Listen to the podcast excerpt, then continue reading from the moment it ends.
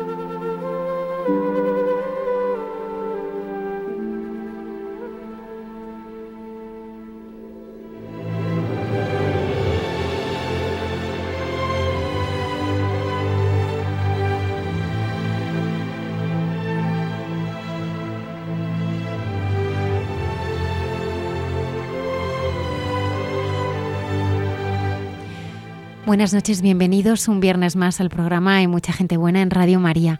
Bienvenido, Padre Javier. Buenas noches, Almudena y Nayada. Esta noche eh, tenemos eh, al Padre Juan. Padre Juan Cerrato, que es párroco en Arroyo Molinos, una población al sur de Madrid, eh, muy populosa, de las que han crecido mucho en los últimos años. Y bueno, con él hablaremos pues, de la obra que Dios está haciendo en él y en esa parroquia del sur de Madrid. Begoña Rosado.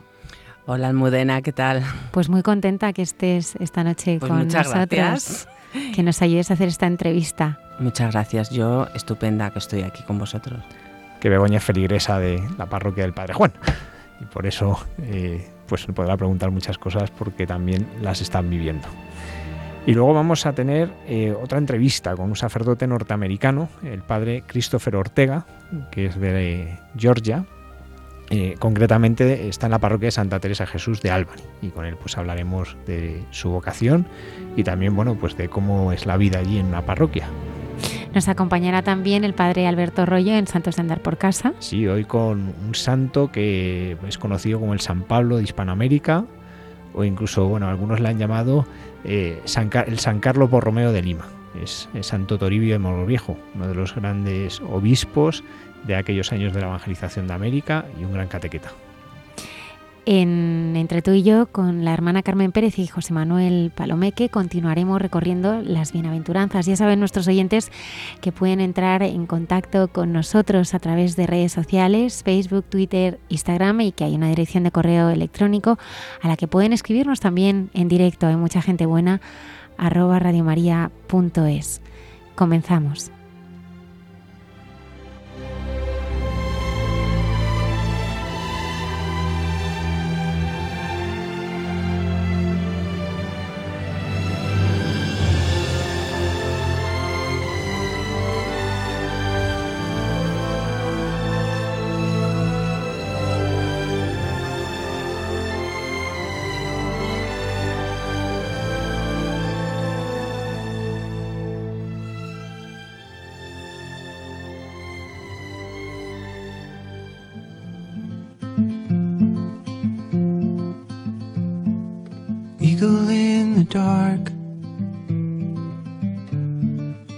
Feathers in the pages,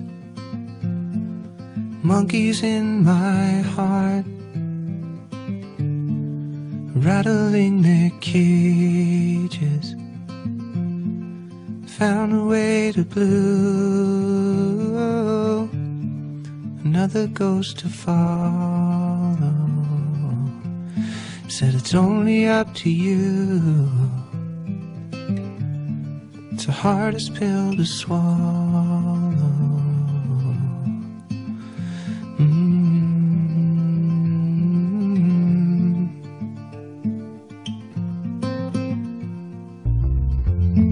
You never get to choose. You live on what they send you. And you know they're gonna use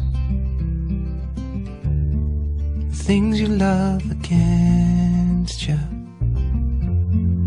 One foot in the grave, one foot in the shower.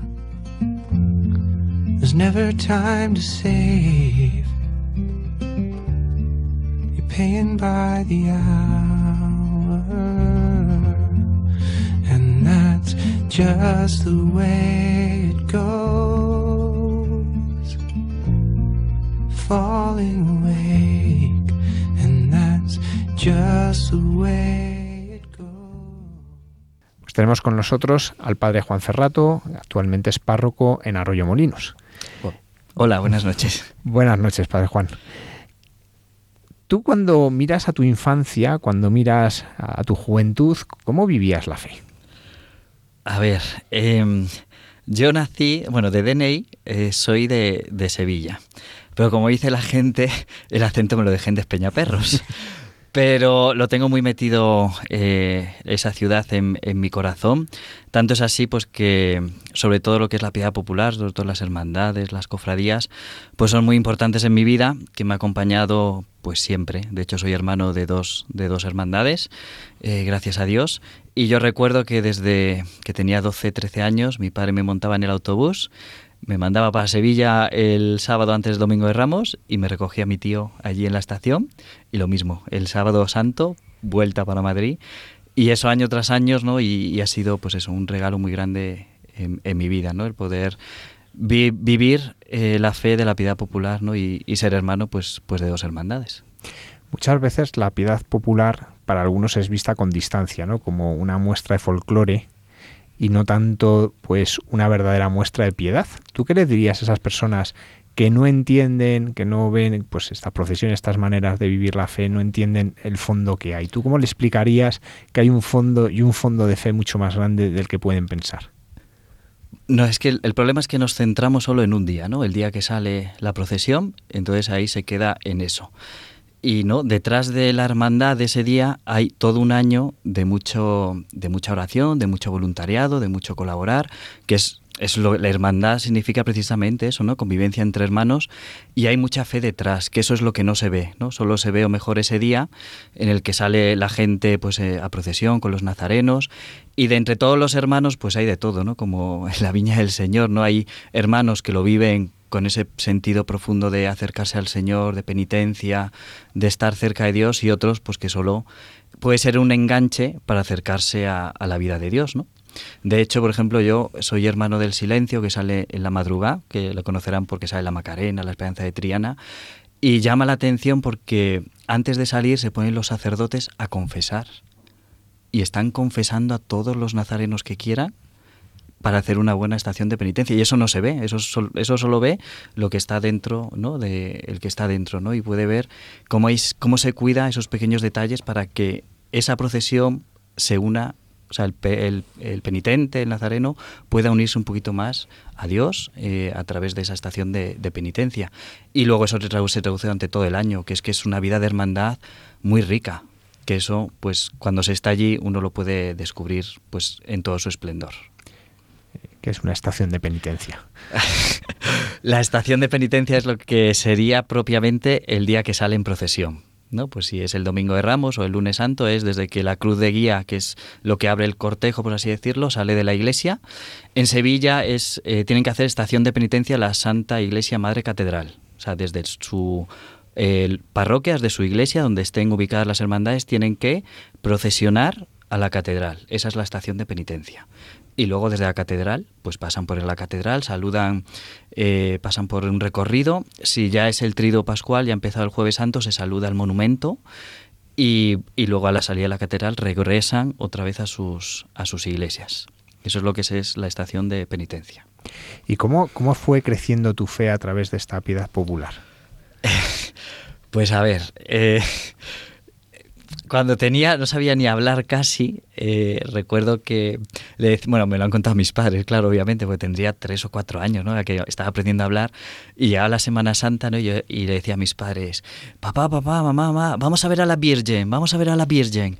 Y la Virgen era la Macarena, que había que ir a ver a Macarena, había que verla eh, por las calles, ¿no? Y, y desde siempre pues me ha acompañado, ¿no? Ese sentimiento. Es que eso es muy difícil de explicar porque hay que vivirlo. O sea, aquí, pero en cualquier hermandad, yo estoy en Villaviciosa donde hay cuatro hermandades y las he disfrutado igual. Ahora estoy en Arroyo Molinos, hay una hermandad y lo mismo, ¿no? Es, es una cosa que se lleva en el corazón que es cómo a través de ese, de ese gesto concreto, mejor de la penitencia o de cuidar a lo largo del año ciertos cultos, te ayudan en tu relación personal con Dios y con nuestra Madre la Virgen María. Cuando llega la adolescencia a veces se produce un poco crisis de fe, ¿no? De recolocarse la fe, ¿no? A veces eh, algunos sí que se aleja la fe, pero muchas veces es un recolocarse porque es el momento de ir encaminándose hacia el encuentro personal. Eh, ¿Tú cuándo tienes conciencia de un encuentro personal con el Señor? Eh, bueno, fui educado en un, pues, un colegio católico, un colegio muy cristiano, y lo que es formación, pues recibí mucha formación en mi vida, pero lo que es el encuentro personal con el Señor me vino un poquito más mayor. Me vino, había entrado ya en la universidad y estaba pasando pues una época muy difícil en mi vida, eh, muy oscura, donde pues el Señor me hizo bajar hasta el barro más profundo, más profundo, en el cual uno se le da vueltas a la cabeza muchas cosas, ¿no? Y no ve el sentido, ¿no? De, su vida y, pues no sé cómo explicarlo, ¿no? Pues o mejor una la palabra hoy que está de moda, ¿no? Una depresión o mejor así un poco más profunda que estaba ahí en la universidad. Y el Señor pues pues vino a mi encuentro. El Señor a través de, de un amigo mío que como son las cosas de la vida, ¿no? Pues él no tiene especial especial fe, es del colegio, nos hemos formado de la misma manera, pero me veía tan mal, tan mal, tan mal que vino a verme a mi casa, me subí a su coche y me dijo, tú lo que necesitas es confesarte. Y cogió el coche, nos fuimos a una iglesia, yo no sé cómo, eh, acabé entrando en la iglesia, acabé delante de un sacerdote y por la formación que tenía, pues empecé a, a confesarme, ¿no? Sabía lo que tenía que decir y empecé a decirle al sacerdote pues todos los pecados y llegó un momento que le dije, bueno, pues ya está, ¿no? Ya eh, esto es todo. Y en ese momento el sacerdote me miró y me dijo, no es todo. Y empezó a decirme los pecados que por vergüenza pues no me había atrevido a decir. Todos los pecados. En ese momento eh, yo veía a Jesús, yo no veía a un sacerdote, yo estaba viendo a Jesús que me estaba abrazando con su amor, con su misericordia, que me abrazaba fuerte, fuerte y que me, y que me levantaba. Que, me daba como un impulso nuevo pues para caminar de una manera nueva.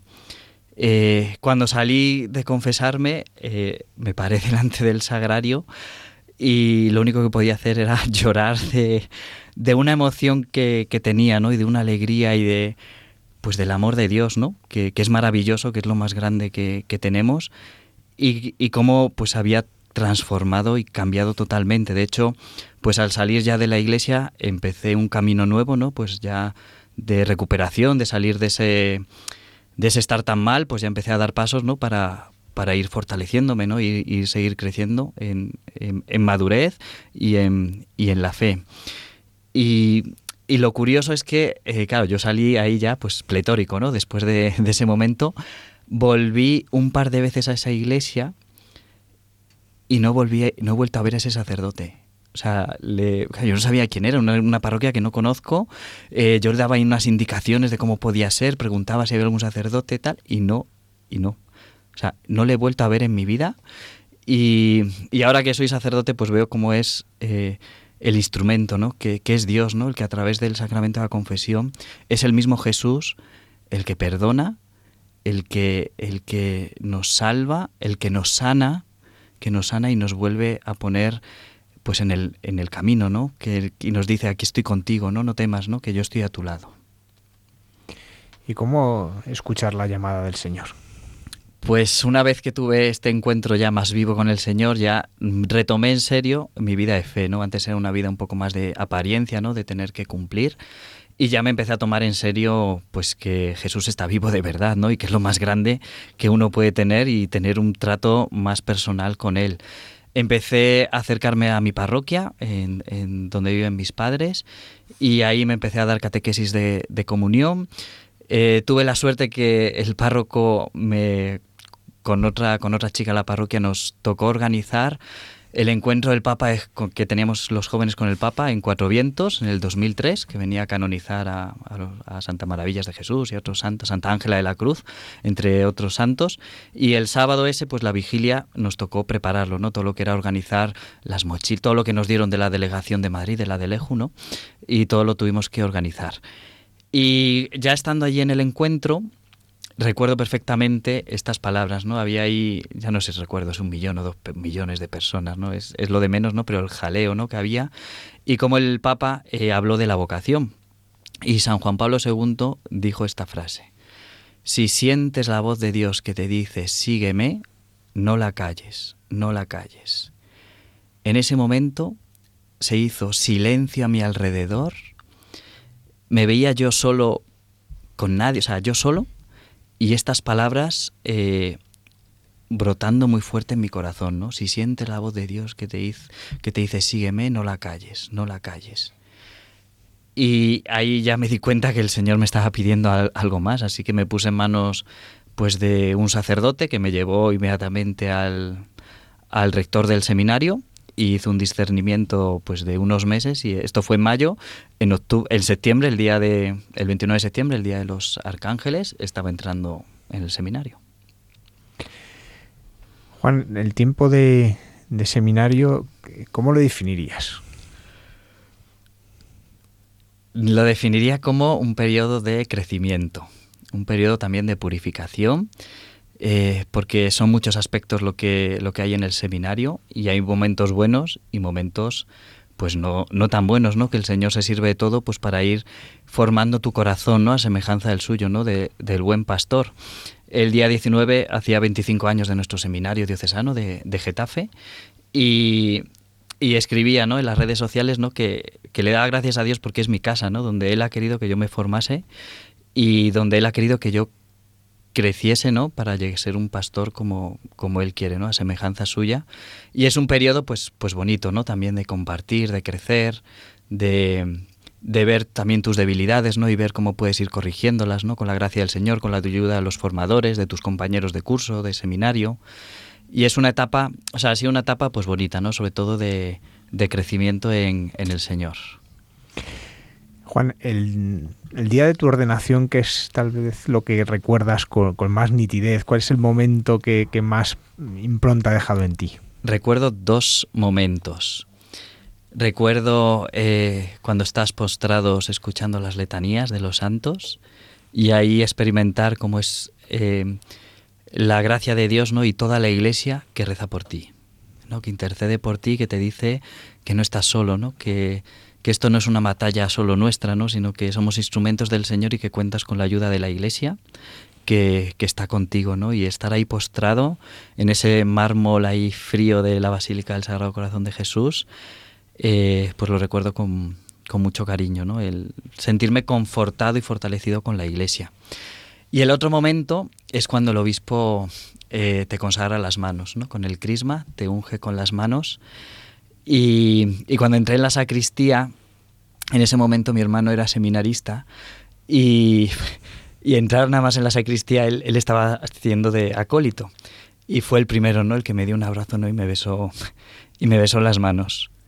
Y fue, pues, pues lo tengo grabado en, en mi corazón, ¿no? El, pues lo más bonito, ¿no? El que el Señor a través del obispo te consagra las manos, con el cual luego pues administras la Eucaristía, administras el sacramento de la reconciliación, ¿no? De la penitencia, eh, y que son manos consagradas, ¿no? Para el servicio, el trabajar por el Señor y el poder, el primero, ¿no? Poder compartirlo con, mi hermano.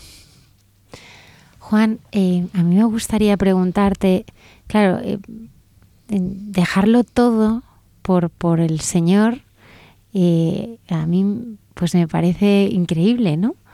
Y, el Señor pues como, como un Cristo vivo, ¿no? Cuando tú lo dejas todo y te vas al seminario, ¿cómo es tu relación con Él? Porque entiendo que desde esa primera confesión donde fue tu primer encuentro fuerte con el Señor, ha habido un camino, ¿no? De, de conocerle, amarle, tratarle en intimidad, hasta, hasta ya entregarle la propia vida, ¿no? ¿cómo, cómo fue ese camino ¿no? de, irle conociendo y, y ¿quién, es, quién es esa persona a la que tú te has enamorado? Pues em, sigo en ese camino, porque el Señor me sigue descubriendo cada día cosas nuevas de lo maravilloso que es estar cerca, cerca de Él. Em, yo definiría ese inicio de, de, pues de, de, tomarme más en serio la fe ¿no? y en el seminario de descubrir el amor de Dios. Descubrir es que no nos creemos que, que Jesús está vivo de verdad y que Jesús nos ama con locura. Y, y el entrar en esa relación donde, donde uno va descubriendo ese amor ese amor que va entrando poco a poco en tu vida y te va transformando. Eh, la oración ha ido cambiando. O sea, al principio pues, pues más escrita a lo mejor porque cuesta un poco más, no tienes esa costumbre, eh, más a lo mejor también más intimista, ¿no? Que coges a lo mejor tu libro de oración, te sientas delante del, del sagrario y una, como una reflexión, ¿no? Al final una reflexión que haces en torno a lo que lees o del Evangelio y el Señor me ha ido me ha ido guiando pues hasta el día de hoy que, eso es necesario ¿no? en ciertos momentos, pero que lo más importante es la relación, perdón, la relación personal con Él. Que Él está vivo, igual que, que yo quedo con mis amigos para contarles las cosas, el Señor quiere eso.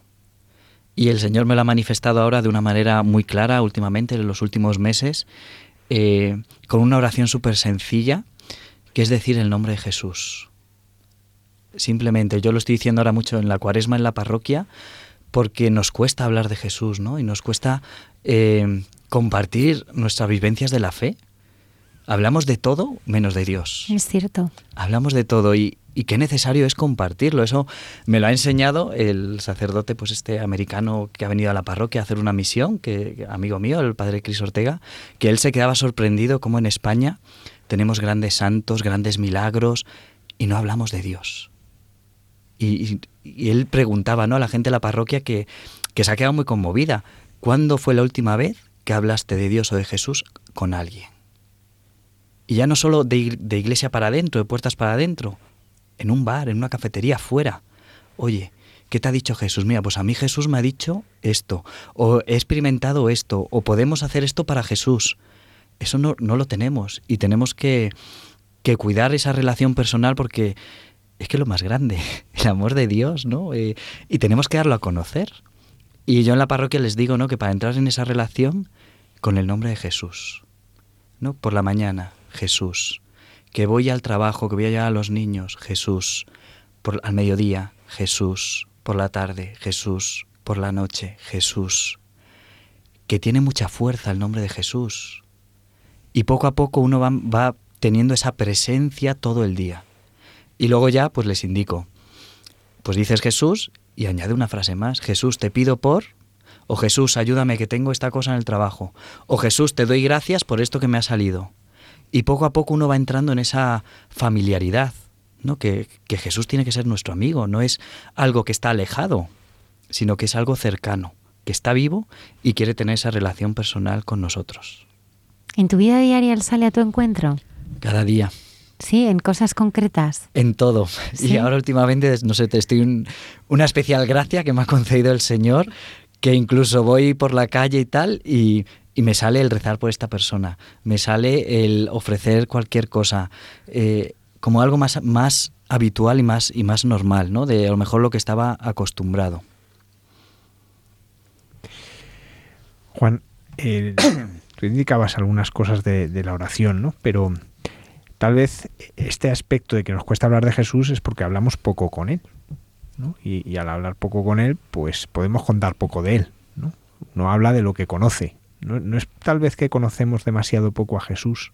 Sabemos lo que dice de algunas cosas, conocemos algo de la moral, muchas veces mal, pero lo conocemos. Pero nos falta esto, un conocimiento más íntimo de Jesús que verdaderamente una relación de amistad. Sí, o sea, falta eh, totalmente, claro, porque uno no puede hablar de lo que no, de lo que no, de lo que no conoce. Y por eso es tan importante en nuestra vida de cristianos la, la oración.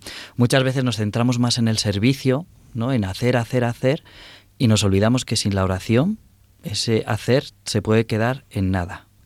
Y tenemos que cuidar, ¿no? O sea, es un proceso, ¿no? Primero es cuidar uno esa relación personal con, con el Señor, que cuando uno tiene ese trato, uno ya lo empieza a vivir, ¿no? Y se da cuenta de lo maravilloso que es Dios, ¿no? De lo maravilloso que es Jesús. Entonces, uno le sale, le sale el, oye, voy a quedar con esta persona, oye, voy a, pues mira, Jesús me ha dicho esta semana tal, o he tenido esta gracia, ¿no?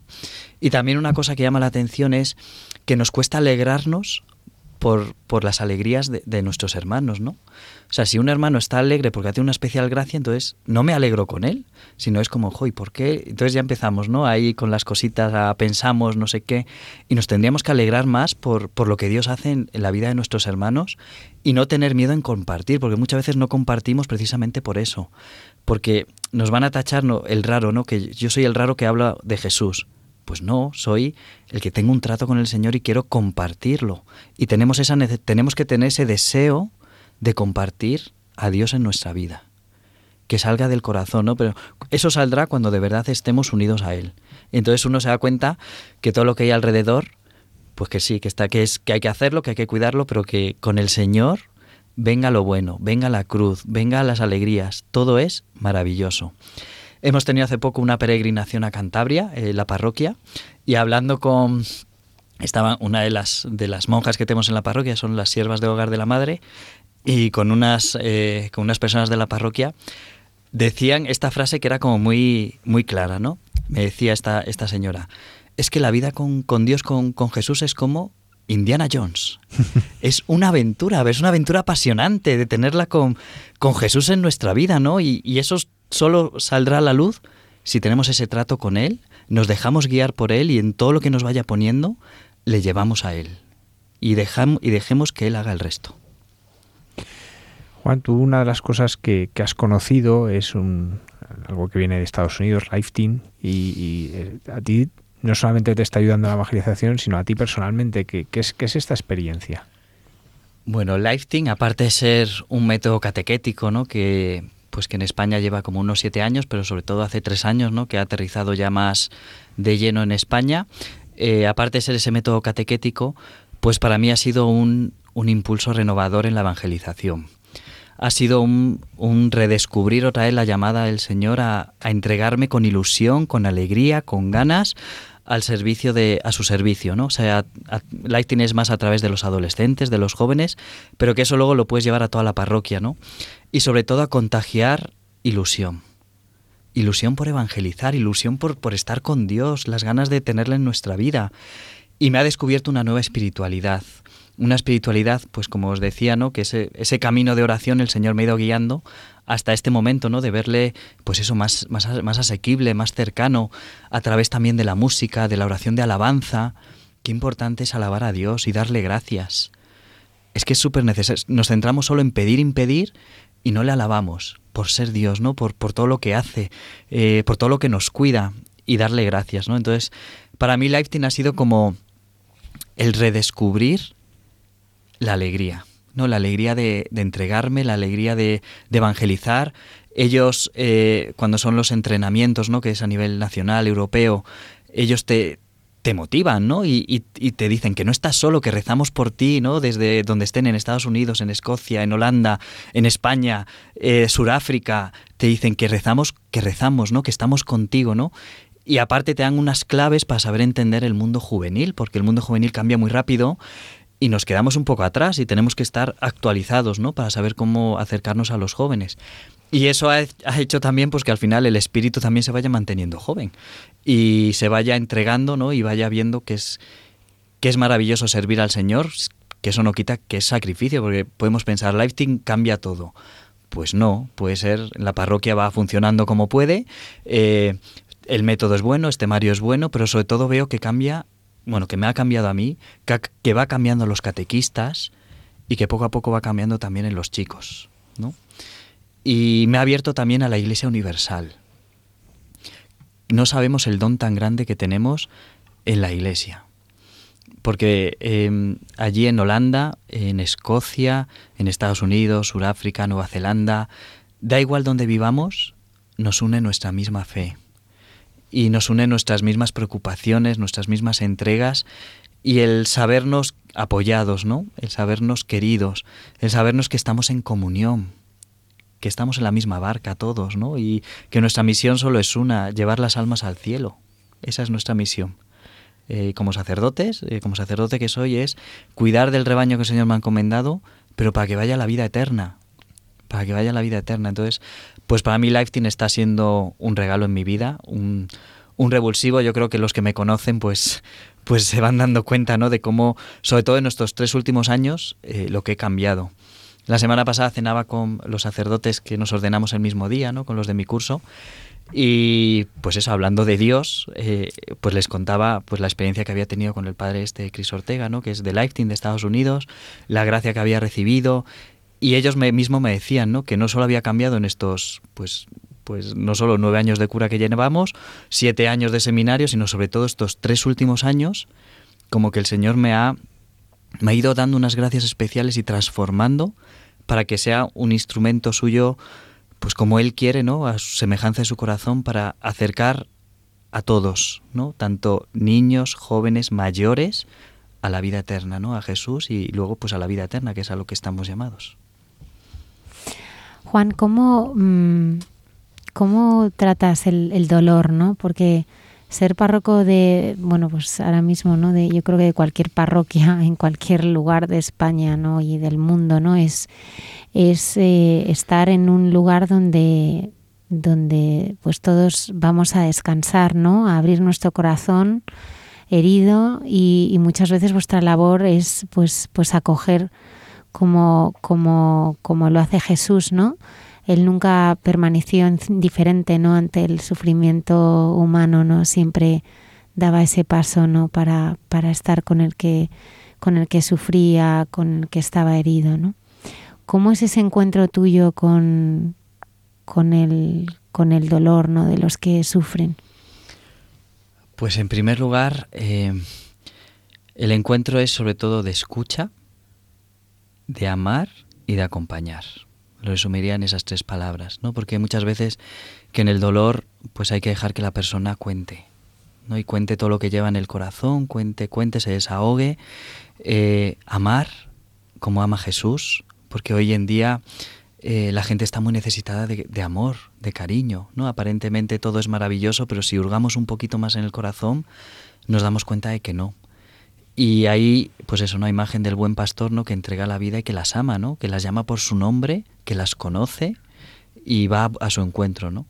Y acompañar, acompañar en ese, en ese dolor para ir viendo a la luz de Dios, pues cómo afrontarlo, ¿no? Cómo abrazarlo y cómo sanarlo, porque es un es un dependiendo, ¿no? El dolor es muy amplio, ¿no? Eh, hay muchas formas de que uno puede estar, que puede sentir dolor y se trata de saber a la luz de Dios qué es lo que necesita la persona, ¿no? Y sobre todo transmitir que Dios la ama, incluso en el dolor, ¿no? Incluso cuando no entendemos, ¿no? Ahí a mí me gusta más que porque mucha gente se pregunta el por qué. ¿Por qué me pasa esto? ¿Por qué a mí? Yo les intento cambiar la pregunta, ¿no? En vez del por qué, que cuando estemos en la vida eterna pues le preguntaremos a Dios, el para qué. ¿Para qué Dios permite esto? ¿Para qué estoy pasando por esto? Y así ya eh, la persona se va dando cuenta cómo, cómo, Dios tiene un plan para cada uno de nosotros, ¿no? Un plan que cuando va pasando el tiempo nos echamos la vista atrás y vemos, ¿no? Cómo el Señor ha permitido ese momento de dolor, ha sacado esto, ¿no? Porque todo está conectado. Dios tiene ese plan, ese plan providente que mucha gente piensa que nos ha dejado aquí y se olvida. No, no. Dios nos cuida. Es un padre, es un buen padre. Y como padre está ahí velando por nosotros cada día para llevarnos a esa, a esa eternidad, ¿no? Entonces yo resumiría pues eso en la escucha, en el amar y en el acompañar. Juan, tú eres párroco de una población grande, ¿cuántos habitantes tiene? Pues ahora mismo somos más de 30.000 habitantes con vistas yo creo que a 50.000, si no me equivoco. Las previsiones son llegar a 50.000. Por tanto, tú eres párroco de un lugar que, están, que tiene tantos habitantes como algunas diócesis, ¿no? Sí. ¿Cómo se vive ser párroco de un lugar tan grande, con tanta gente, con tan diversidad de necesidades? Pues se vive con mucha oración. O sea, yo lo vivo con mucha oración porque soy consciente de, de la limitación, ¿no? De que son 30.000 almas, de las cuales pues tiene hay una peculiaridad, ¿no? En este municipio, Arroyomolinos es el municipio más joven de España. La media de edad del municipio son 35 años. Entonces hay mucho niño, mucho adolescente, mucho matrimonio joven Y eso, pues, si pensamos un poquito a qué va unido, pues a una falta de fe muy grande. ¿no? Entonces, es un municipio pues de nueva evangelización. Eh, la gente ya viene con muy poca base cristiana y, es el momento pues ahí de, de redescubrirles el amor. Si es que todo se centra es que mejor soy un poco pesado, pero es que es lo que ha cambiado mi vida, el amor de Dios, ¿no? Y se vive con mucha oración. Yo me enfoco mucho en el cura de As, ¿no? Como esa oración, ese sacrificio.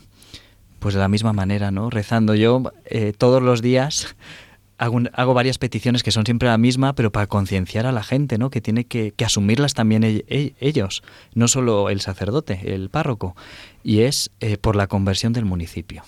Entonces, todos los días, todas las misas que me toca eh, celebrar, lo pido por la conversión de nuestro municipio, ¿no? por la conversión de, de Arroyomolinos, porque sé que va a ser obra de Dios, no va a ser obra mía, yo soy instrumento, es el Señor el que hace siempre las cosas y lo que sí, pues pidiéndole que seamos instrumentos dóciles. Y hoy en día más si cabe ya no es solo el sacerdote y las monjas, que gracias a Dios pues en mi parroquia tenemos a las siervas del hogar de la madre, sino también de los laicos. Hay que despertar a los laicos, que también es tarea suya, porque hay sitios donde, donde ni las monjas ni el cura llega, pero sí llega el laico. Y hay que, tienen que tomar conciencia de que la tarea misionera eh, todos lo tenemos por el bautismo. Id y anunciad a todo el mundo la buena noticia de la salvación y así lo vivo, ¿no? Pues con confianza en el Señor, sabiendo que Él lo hace y, apoyándome en Él, o sea, apoyándome sobre todo en Él, sabiendo que es un municipio pues peculiar, ¿no? Porque a veces propones cosas, no salen, ¿no? Y uno pues le viene así un poco diciendo, madre mía, Señor, ¿no? Pero confiando en Él, ¿no? Que no sale esto, saldrá otra cosa, que no, pues otra, ¿no? Y siempre, pero siempre trabajando, siempre, intentando pues acercar al Señor a este municipio. Begoña, tú eres de las personas que están en la parroquia. Eh, ¿Cómo estás viviendo pues eh, este periodo que, en que el padre Juan nos hablaba de esta transformación misionera, ¿no? en que se, os, eh, se está buscando poneros a todos en pie de misión? ¿Tú cómo lo vives? Pues súper feliz porque mm, uno no, puede dar lo que no tiene. Y es cierto que ha habido una transformación eh, brutal en el Padre Juan y sobre todo estos, es, estos tres últimos años. ¿no? Ha habido una evolución eh, y una eh, revolución en la parroquia. Porque se nota, ¿no? Es decir, cuando te tomas en serio tu fe y, y, es cierto que la oración es, eh, lo que mueve, es la mano que mueve todo, ¿no? Eh, y es fundamental.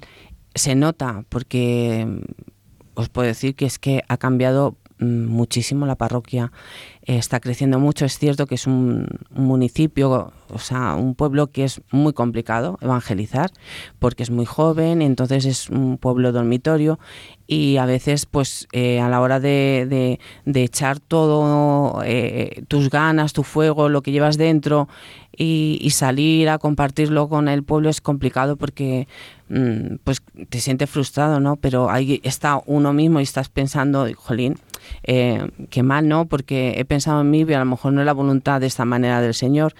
Y eso lo vivimos todos, es decir, porque creo que la tarea es de todos. Eh, es cierto que en este último momento, tiempo, mejor dicho, eh, hemos visto también una alegría especial en el Padre Juan, una alegría que se transmite y además eh, se contagia y, y, lo hemos notado desde eh, los catequistas hasta los niños y, y todos preguntan qué es lo que está pasando, ¿no? Y, y es que se nota, se nota y es, es, es una bendición, estamos súper contentos y a mí me gustaría preguntarle a él si me deja. Y a, ver, a ver qué preguntas, a ver. Voy a ser buena. Eh, has contado pues el proceso de tu vida, tu, cómo sigues al Señor, el amor que tienes al Señor. Eh, ahora que estamos en tiempo de cuaresma, que es una época de conversión, quería hacerte, ya que estamos hablando del Señor y, pues eso que es lo que tenemos que hacer, hablar, también tenemos que hablar de qué es qué sentimos por el Señor, qué llevamos dentro, cómo se manifiesta el Señor dentro de, nosotros mismos. Y me gustaría que me contestaras, si quieres, la diferencia desde eh, al principio de tu sacerdocio hasta ahora, el proceso en el que el Señor, que has descubierto de Él hoy en día, eh, que te ha asombrado y qué es lo que sientes. José, que vaya pregunta tan interesante. Nos va a quitar el sitio. A ver, eh, has hablado antes de, la alegría. Mi lema sacerdotal es eh, servidor de vuestra alegría. Si algo he ido creciendo y el Señor me ha ido madurando y, viendo lo maravilloso que es, es a través de la alegría. Desde que comencé de diácono en, Villaviciosa, la primera parroquia que el Señor me puso en mi camino, hasta ahora en Arroyomolinos esa alegría ha ido madurando. Y, yo diría pues eso, ¿no? Que el Señor eh, me ha hecho crecer, bueno, en muchos, muchos aspectos, ¿no? Porque como es la vida, ¿no? La vida te hace madurar y te hace crecer. En Villaviciosa, pues me cogieron ahí en pañales y he aprendido muchísimo. Estoy eternamente agradecido a esa comunidad tan, tan viva y tan, y tan buena, ¿no? Que con tanto cariño me, me ha acogido, donde pues ahí aprendí a ser pastor, a comenzar a ser pastor. Y de ahí ya pasé, pues ahora a Arroyo Molinos, donde ya, pues ya no era solo vicario, ahora ya soy pastor al frente, ¿no? Como párroco. Y el Señor pues me ha ido configurando mi corazón. Un corazón donde entran todos, donde como dice San Pablo, hacerse todo a todos para ganar como sea alguno. Por uno, pues por uno. Hay que hacer lo que sea, ¿no? Y siempre eh, descubriendo la alegría del Señor, ¿no? Y el amor a Dios. O sea, el Señor me ha descubierto, me ha ido mostrando su amor. Y se ha ido desvelando, poco a poco, ¿no? Eh, desde, pues desde que tuve ese momento más de encuentro con él hasta ahora, ¿no? Que hasta hace poco, pues lo mismo, ¿no? He tenido una revelación pues muy fuerte, ¿no? De, del amor de Dios, ¿no? Y, y de lo importante que es hablar de Él. Así que yo me quedaría con, con ese crecimiento en la alegría y en, el, y en el amor de Dios que el Señor me ha ido llevando en todos estos años. Begoña, yo te lo quiero preguntar también a ti. Vale. Ah, es lo mismo. pues, ay, ay, ay. Es que, mira, como decía antes el Padre Juan, hemos venido ahora de Cantabria y ahora estoy en la nube. Entonces, dirán los que nos escuchan, ¿qué es estar en la nube? Pues estar flotando de amor por Dios, porque qué maravilloso es. Hay que hablar de, del Señor muchísimo porque cuando más hablas, más quieres. Y esto es así, no tiene fin. El Señor para mí, a ver, desde el principio hasta ahora ha sido un descubrimiento, es como un, un juego entre Él y yo al escondite, me da un poquito y me va dosificando el amor es como decía San Ignacio, eh, vives primero eh, em, las consolaciones, luego estás un tiempo en desolación, pero tienes que eh, acordarte, por favor acordaros de los caramelos cuando el Señor os los regala, porque es muy importante también vivir la desolación.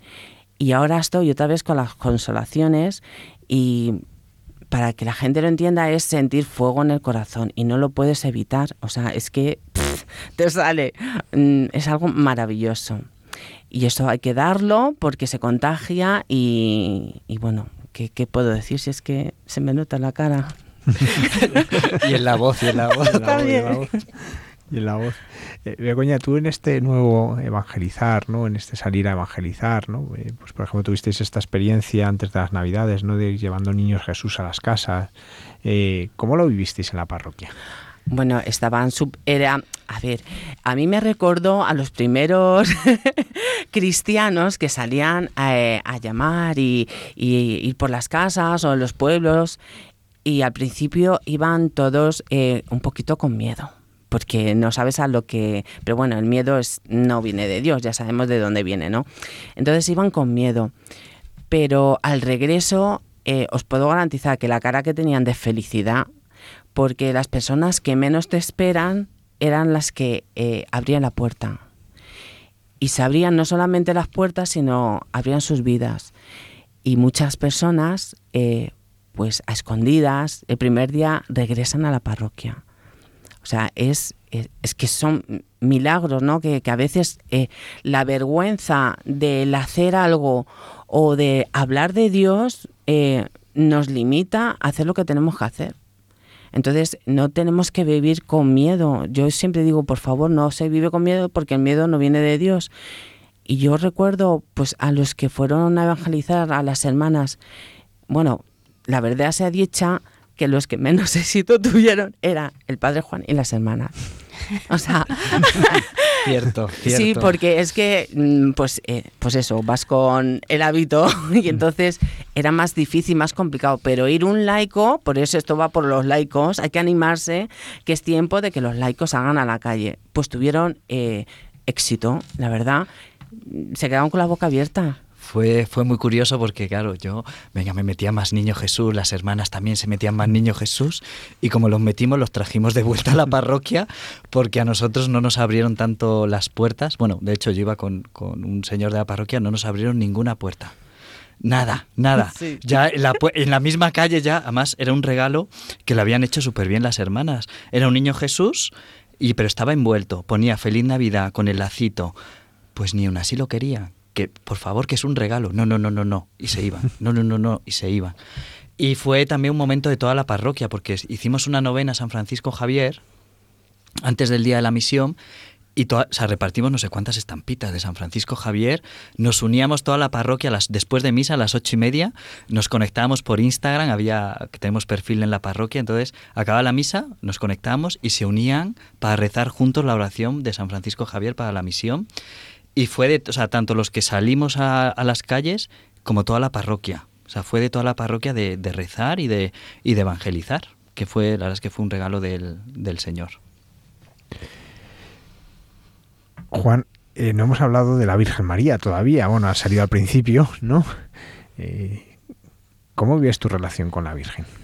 Pues la Virgen María, eh, yo la defino de dos palabras, madre y guía. Madre porque siempre me ha acompañado a lo largo de toda mi vida y guía porque en los momentos más difíciles ha sido a través de ella que Jesús me ha dado luz. ¿no? Sobre todo, pues tengo la Macarena y la Virgen de Fátima, que les tengo especial, especial devoción. Y en la parroquia siempre intento, acabamos la misa o cantando a la Virgen o rezando alguna oración a María, de tener también ese trato familiar con ella, que es nuestra madre, y como madre que es, pues también se desvela por sus hijos, ¿no? Y, y ella qué mejor intercesora que tenemos ante, ante su hijo, ¿no? Ante Jesucristo. Así que intento también pues tener ese trato familiar y personal y sobre todo cuando tengo, cuando no sé muy bien, cuando no veo luz, me encomiendo a ella y, y no falla, ¿eh? Me da la luz, o sea, el Señor me, me da la luz a través de su madre para saber afrontar lo que, lo que necesito. Begoña, ¿y tú?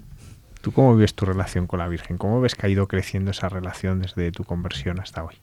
Pues ha ido en aumento, porque María para mí, en un primer lugar, era mm, la gran desconocida.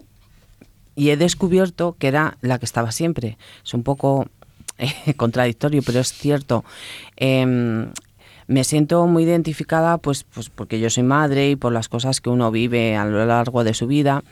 Y he descubierto de María eh, la dulzura, eh, pues eh, el espejo donde me tengo que reflejar. Cada vez que pues, pues caigo, me pongo siempre mi referente María, tienes que ser con María, que ella es humilde, dulce, es madre, es, lo es todo. Y creo que es el, mi guía, es mi madre, aunque yo personalmente la digo mamá, porque Mm, la veo más íntima y prefiero tratarla algo más íntimo. ¿Cómo le gusta que le recemos el rosario? Eh? Yo siempre lo repito en todos los programas porque me parece a veces que el rosario es el gran desconocido, ¿no? Parece una oración que repite y, bueno, que rezamos, pero, pero, pero como que no permanece o, y a la Virgen le gusta tantísimo que, le hablemos y que tratemos con ella a través del rosario, ¿no? Eh, por aquí eh, han pasado pues muchas personas ¿no? que nos decían que, en situaciones de muchísima dificultad y de crisis de fe, pues les ha salvado seguir rezando el, el rosario, ¿no? La Virgen que, que permanece fiel a sus hijos y por eso eh, tenemos todos que, rezar el, rosario ¿no? y estar muy cerca de ella a través, eh, a través del rosario en todas las apariciones de, de la Virgen. Siempre, siempre pide a sus hijos la Virgen que recemos el rosario. Pues muchas gracias, eh, Padre Juan, muchas gracias Begoña por, pues por compartir vuestra, vuestra vivencia, ¿no? Y, bueno, ahora tenéis un montón de personas que, que nos han escuchado y que van a rezar por esta parroquia, ¿no? Este lugar, el más joven de España, pues para que la fe prenda en los corazones de tantas personas jóvenes y de esta manera, pues todos puedan amar y proclamar el nombre de Jesús. Muchas gracias. Gracias a vosotros. Gracias.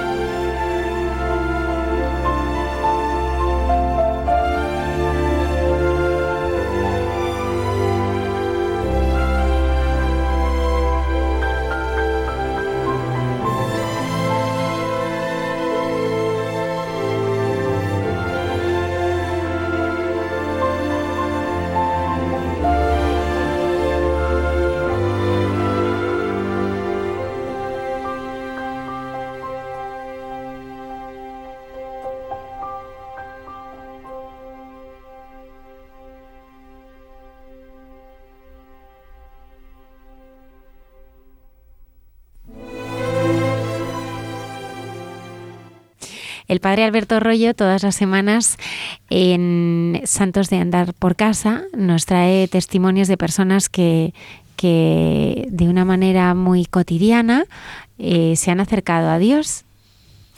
Sí, y vamos recorriendo distintos santos y hoy vamos a escuchar hablar al padre Alberto Rollo de Santo Toribio de Morro Viejo que bueno, pues eh, mucha gente tal vez no lo conozca, sin embargo es uno de los santos que ha sido más importantes en la evangelización de América. Hoy precisamente hemos estado hablando de una evangelización, es todo un ejemplo de pastor y de evangelizador.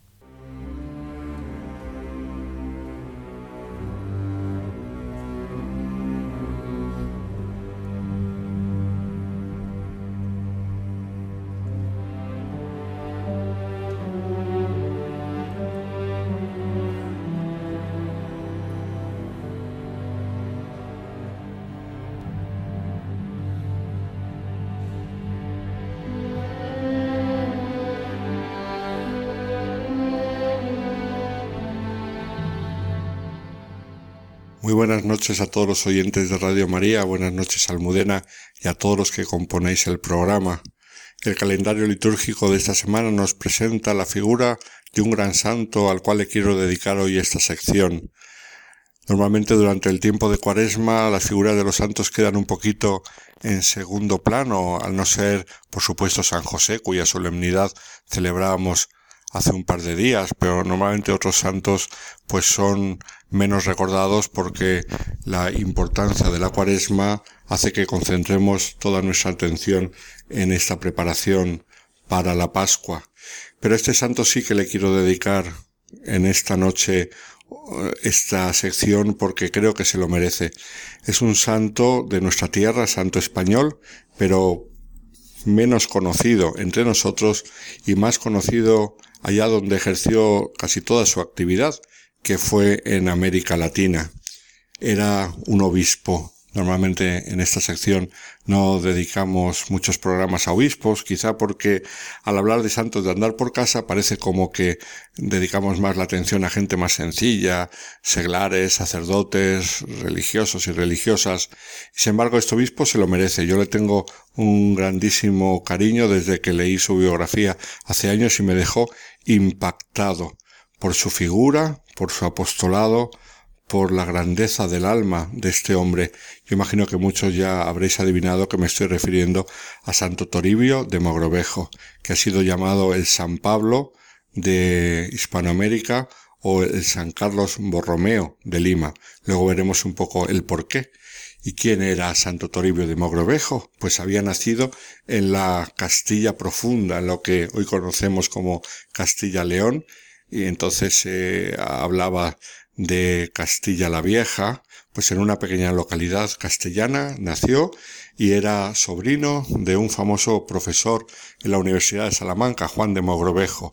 Y de hecho, cuando ya acabó los estudios primarios, él decidió que quería ser como su tío y le hacía ilusión llegar a profesor de la Universidad de Salamanca y ahí se encaminó y ahí empezó sus estudios con gran éxito, pero en un momento determinado a su tío le invitaron desde la corte portuguesa a dar clases allí en Portugal y allá que se fue con su tío.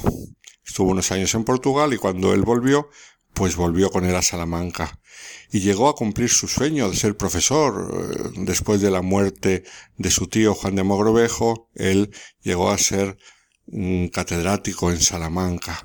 Y tal era sus letras, tal era su sabiduría y su elocuencia, que su nombre llegó a altas esferas eclesiásticas de la España de entonces. Estamos en el siglo XVI. Él había nacido, como he dicho antes, en 1534 y era tiempos de la contrarreforma, eran tiempos de gran esplendor en la Iglesia española, después del Concilio de Trento, y en toda la Iglesia, gracias a los santos que el Señor había suscitado para contrapesar un poco el sufrimiento que causó la reforma protestante.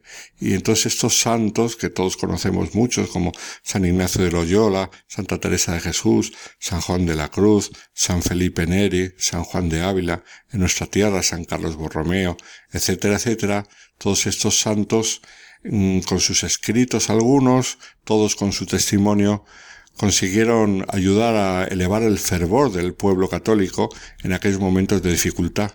Pues entre ellos está también eh, eh, Toribio de Mogrovejo, el cual se hizo mucho más conocido en Latinoamérica y quizá por eso es menos conocido en Europa. Pues cuando estaba de profesor de Salamanca, como digo, mm, su nombre se barajó y fue elegido para presidir el Tribunal de la Inquisición de Granada, convirtiéndose así en el gran inquisidor de Granada, siendo seglar como era todavía y bastante joven, tenía treinta y tantos años.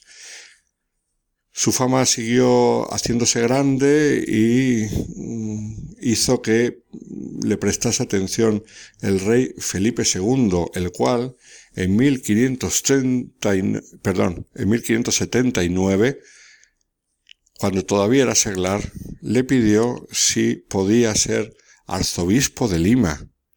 Y este hombre, que no tenía intención de ser sacerdote, como la iglesia le pedía ser arzobispo de Lima, hizo el sacrificio de cambiar toda su perspectiva vital, todos sus deseos de hacer carrera en el mundo intelectual, y allá que se fue, a Lima, antes de eso, en pocas semanas, se le dieron las órdenes menores, después las órdenes mayores.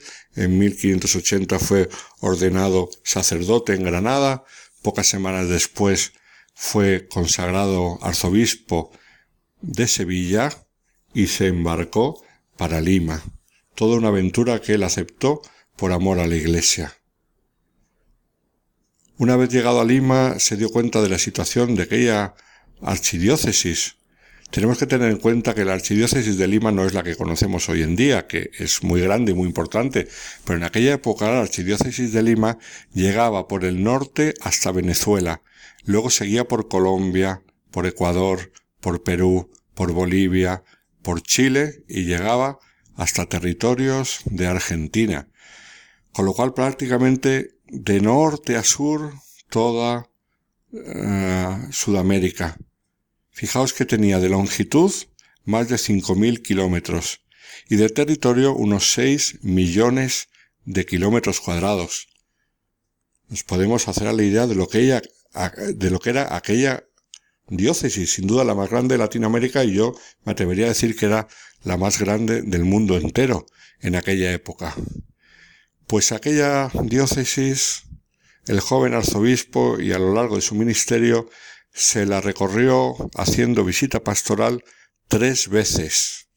La primera vez tardó siete años en la visita pastoral, la segunda vez cinco años y la tercera vez cuatro años.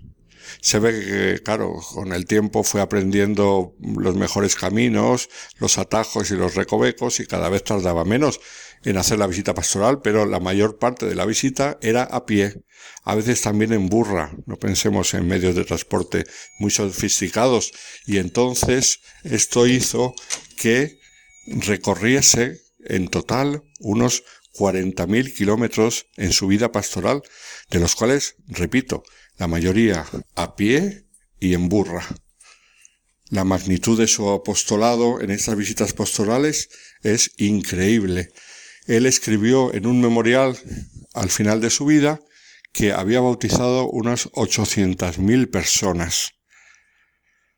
Por otro lado, también tenemos que recordar de lo que era Lima en aquella época, y es que estaba en pleno esplendor religioso y cultural.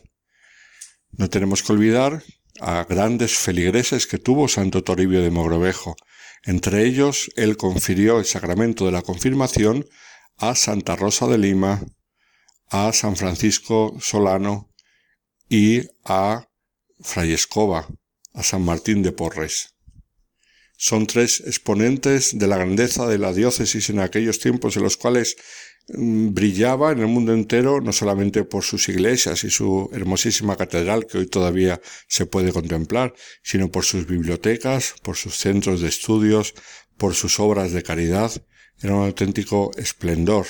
Y él contribuyó mucho a este esplendor a través de su pastoral y de su abnegación y de sus escritos, de sus esfuerzos. Cuando él llegó se encontró la diócesis en mal estado porque había estado siete años vacante. Entonces habían aprovechado las autoridades civiles para eh, organizar y hacer auténticos desmanes, a crear muchas injusticias con respecto a los indios, lo cual él fue lo primero que intentó atajar.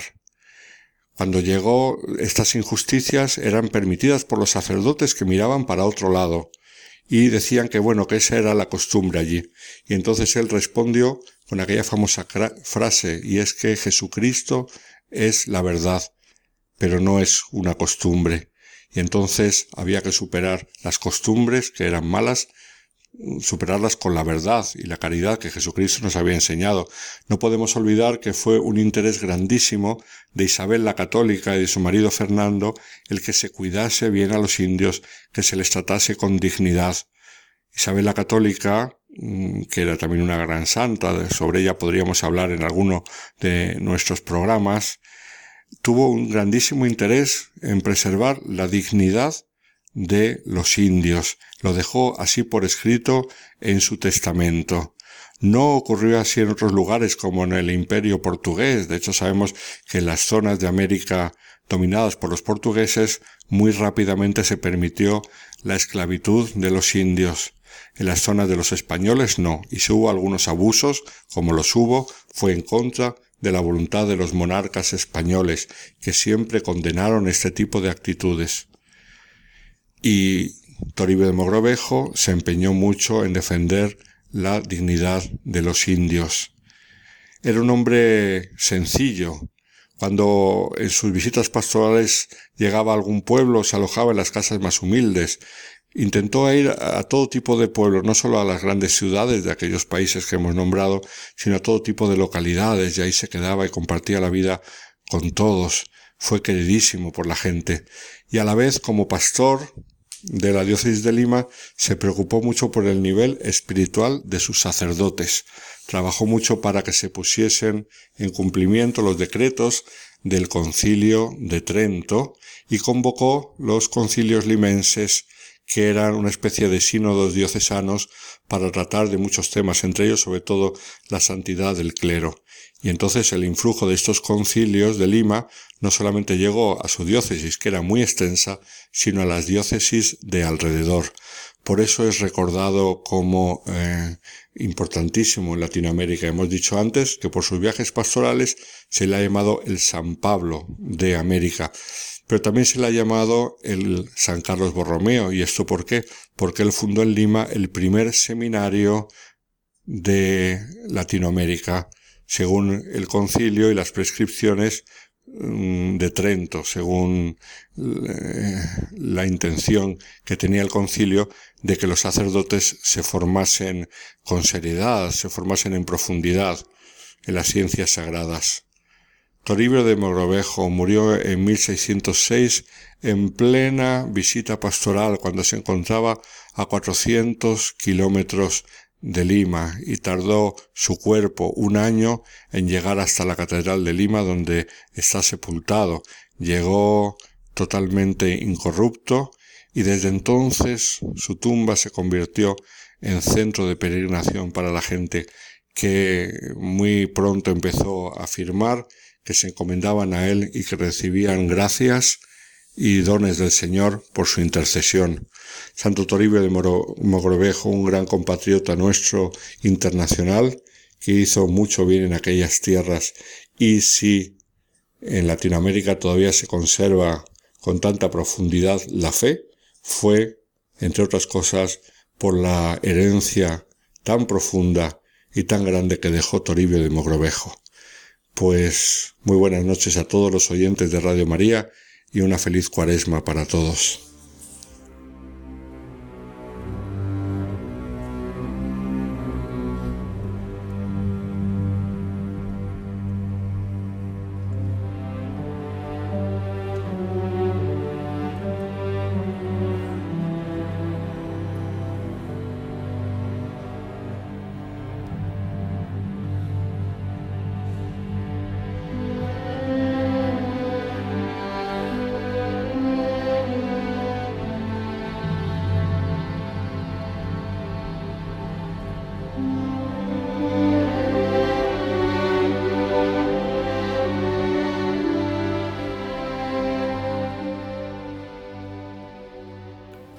Esta noche tenemos con nosotros al padre Christopher Ortega, de la diócesis de Georgia.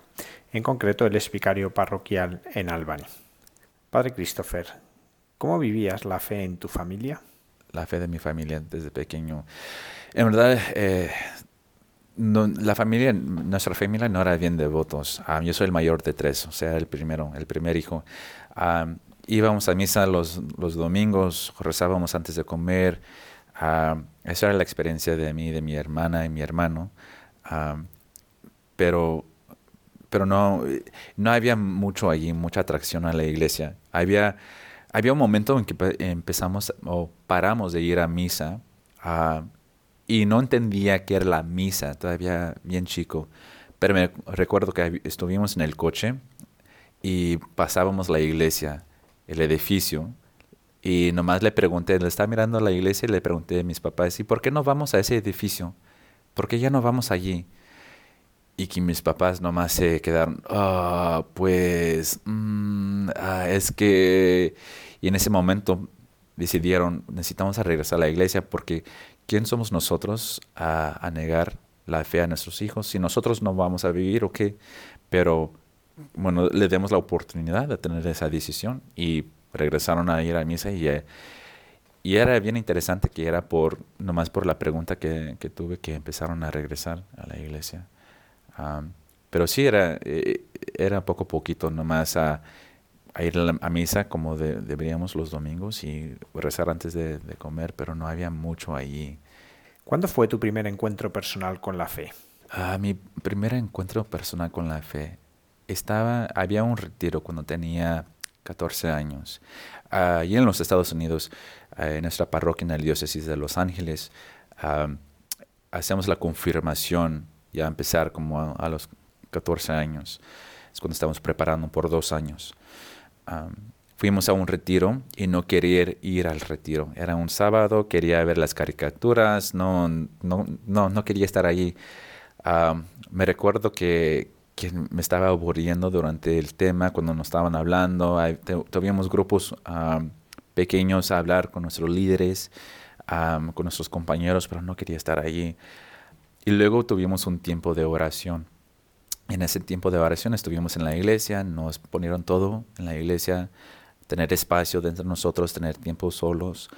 Y también uh, sacaron al Santísimo allí enfrente de nosotros en el altar. Y estuvimos allí nomás calladitos, rezando un poco. Yo un poquito aburrido. Y, pero también nos dieron una, como un papel que era como una carta de, de Jesús. Y ahí ponía, estaba escrito, te amo mucho y te trato de, bueno, quiero que entiendas el, eh, el amor de, de, mi Padre. Y no me seguía la carta, y pero también decía ahí en la carta, pero no me haces caso, no me pones atención, no rezas mucho, pero está bien porque aquí estoy para ti. Y, me, y recuerdo leyendo esa carta como que me sentí bien mal, a, a leer el amor de Dios y donde yo estaba y que no le estaba, no estaba respondiendo, me sentí bien mal y empecé nomás a, me salió unas lágrimas y nomás vi al Santísimo, nomás dije, ay Jesús, ¿y por qué?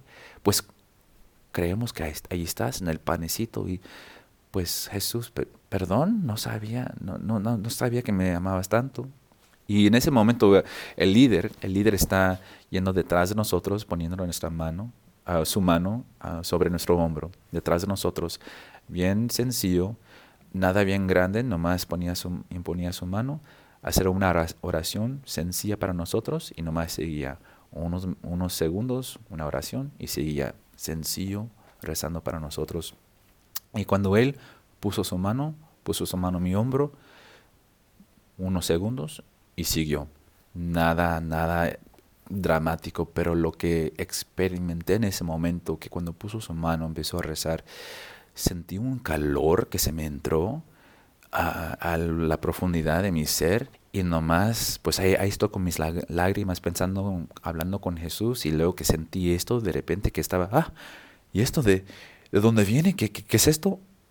Y nomás así, ya, pues no sé, pues aquí voy a seguir, seguir en la iglesia, nomás esperando que terminamos y ya y había algo que, que, empezó allí. Y me gusta decir que esa, esa experiencia era la, la, la primera piedra que se, que se tira al lago donde empiezan las, las olas, ¿no?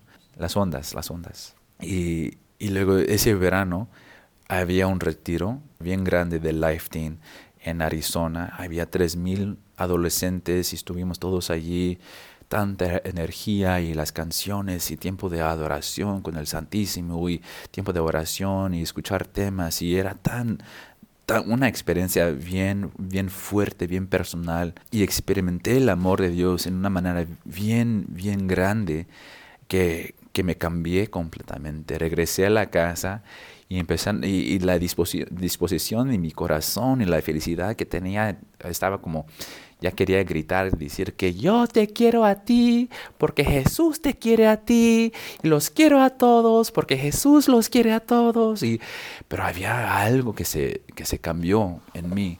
Y, y nomás regresando a la casa, nomás ya hablando de Dios, hablando de Jesús, y que mis, que, que mis papás nomás me miraban en, como que estaban pensando, diciendo, pues, ¿quién eres? ¿Qué has hecho con nuestro hijo? Lo, queremos para atrás, ¿quién eres? No, no te queremos aquí. y, y, nomás seguía y empecé a nomás ir al grupo de jóvenes y, y, y, se cambió mi vida completamente con esa experiencia. ¿Qué es Life Team? ¿Qué es cómo te ha ayudado y te sigue ayudando en tu ministerio? Life Team tiene como un dicho que dice leading teens closer to Christ. y sería, ¿cómo sería? Cercando a los jóvenes a Cristo. Y eso es lo que estaba experimentando mucho, que Life Team era un movimiento, un grupo de jóvenes, pero estaban, están evangelizando, están enseñando un método de, catequesis que podía entender, que me estaba animando, que, que, que, que era, estaba incorporando cosas de mi, de mi juventud, de mi cultura, para entender la fe, para entender cosas de los santos, de la iglesia, de la Eucaristía. Y siempre, siempre con el enfoque, enfoque a, regresar, acercarnos a Cristo, tener tiempos de, de, adoración con alabanza, o sea, con ahí en el Santísimo y alabanza, y, y también el silencio, aprender cómo escuchar la voz de Dios. Era, era todo, eh, eh, todo un, un ¿cómo se dirá? Un paquete um, grande para, para, para seguir entendiendo, aprendiendo a recibirlo todo. O sea, Lifetime para mí, para mí es, un, es una organización, pero más bien un movimiento para enseñar a la gente cómo acercarnos más a Jesús. Padre Christopher, ¿nos podría contar cómo fue su vocación al sacerdocio? Tenía 16, años cuando descubrí la llamada de, de, Jesús. Les digo a los jóvenes que como sabemos, como ya cuando estamos en high school o cuando estamos ya de esa edad en el cole de 14 a 18 años, que como sabemos, no, no, ¿verdad que no? No hay drama, no hay drama en esa edad, no nos estamos peleando uno con el otro, no hay nada de, de lo dramático pues sí, obviamente, claro. Ah, es lo que a veces pasa. y había mis amigos que se estaban peleando y yo les quería ayudar. y, y, luego en ese momento que empezaron, ellos empezaron a pelear conmigo, regresé a casa sintiendo bien solo, bien aguitado, confundido porque yo les quería ayudar y ahora ellos me estaban rechazando de una manera. Y estaba acostado, me iba a dormir ya, ya de noche, ya, ya para dormir. Y estaba acostado, estaba llorando. Y nomás allí, nomás en el silencio. Y de repente, no estaba pensando de nada más. De repente oí, quiero que seas sacerdote. Y yo, ah, ah, Ah, estoy cansado, me voy a dormir. Y volteé y me fui a dormir, que me sorprendí de eso y de, decir, pues, ¿qué, ¿qué, era eso? No, no, no quiero pensar de eso. Y a despertar estaba nomás con los pensamientos, pues, ¿qué, qué era? Era algo, un, es algo de la psicología, pues, quizás porque me gusta ir a la iglesia, estoy en el grupo de jóvenes, me gustan las cosas de Dios y me sentía bien solo, que Creo que eso es lo que pasa cuando uno se siente bien solo, en la soledad, ¿no? que cree que uno no tiene amigos, que bueno, si uno le gusta la iglesia, pues a empezar a pensar las cosas de, de, ser un sacerdote, un religioso, un, una monja. Eso es lo que, eso es lo obvio lo que es, ¿verdad? Son las razones por qué oí esta voz. Ay, sí, no, no sé, no sé qué es. Estoy oyendo voces. Ay, me estoy poniendo loco. Ah, me estoy perdiendo la mente, la razón. Pero después de ese momento, nada más estoy yendo a mis clases en el cole y a ir a las clases, mi, mi, clase de lenguaje, de matemáticas, y de repente estoy pensando del sacerdote celebrando la misa, estoy pensando del sacerdote escuchando las confesiones. Y yo así nomás a mi paso yendo a la clase y en mi mente la imaginación que inmediatamente el sacerdote se convertía y era yo que estaba oyendo las confesiones, era yo que estaba celebrando la misa y que me paraba donde yo estaba caminando diciéndome, pues ¿dónde, dónde vienen estos, esos pensamientos? ¿Por qué están aquí? ¿Por ¿Quién me los está poniendo en la mente? Tratando de entender qué era lo que estaba sucediendo y dije, ya sé, ya sé qué es, ya sé lo que está pasando. El Señor Dios quiere que, que sea un buen papá, un esposo bueno, de buen carácter, un santo, devoto, pero para llegar a ese punto, para vivir como un esposo, tener una familia, necesito primeramente entender o creer que voy a ser un sacerdote y así parte de la formación, ya que llega a un punto el Señor va a decir, ¿sabes qué? Era todo una broma, no es de verdad, ahora empieza a vivir tu vida, ya te puedes casar, ya puedes tener una familia. Y dije, ah, eso es lo que es, el Señor me está engañando es lo que está pasando, ¿ok? ¿Sabes qué? Yo, yo voy, a, voy, a, voy, a, yo voy, a, voy a seguir esto, voy a decir, ok, claro, vale, seguiré con el plan de ser sacerdote porque ya sé el plan real, pero ya no era hasta, hasta casi al fin año ah, de, del cole que empecé a decir, ¿sabes qué? No creo que me está engañando el Señor. Creo que es su voluntad, creo que es algo real y en verdad creo que lo, creo que lo quiero seguir de esta manera. Creo que quiero ser sacerdote también. ¿Qué supuso para tu familia y amigos el irte al seminario? Antes de ir al seminario estaba de misionero por dos años con un movimiento que se llama Net Ministries, haciendo retiros por todos los, los Estados Unidos. Y para entender cómo, qué pensaron o cómo experimentaron o qué pensaban de, de que fui al seminario, para mí era bien difícil a salir de la familia, porque para nosotros, para nuestra familia, y no sé si es más cultura latina, hispana, mexicano, no sé, pero la familia es importante. ¿Y por qué te vas a alejarte de la familia? No, ¿Por qué? ¿Por qué lo vas a hacer? No, no hay sentido hacer eso. Y cuando fui de misionero, ahí en los Estados Unidos haciendo retiros, ya estaba fuera de, la casa, de, mi estado, casi un año, un año académico. Y, y, eso era difícil para ellos, a irme de la familia. Y hice eso por dos años. Y luego ahora ir al seminario, bueno, ya se, ya se habían acostumbrado que no estaba en la casa y que estaba siguiendo algo más que podían ver que estaba, me gustaban las cosas de Dios. No creo que podían articular en ese momento, ah, está haciendo la voluntad de Dios. Era más bien, ah, pues está haciendo algo, que le gusta. Es su decisión, como él quiera, así sea. Yo tratando de explicarles, es la voluntad de Dios, Dios me conoce, Él quiere algo bueno para mí, pero, pero como que había una barrera y no se podía entender las cosas. Pero cuando entré al seminario ya, como ya lo, lo estaban aceptando más y más. ¿Cómo viviste el día de tu ordenación?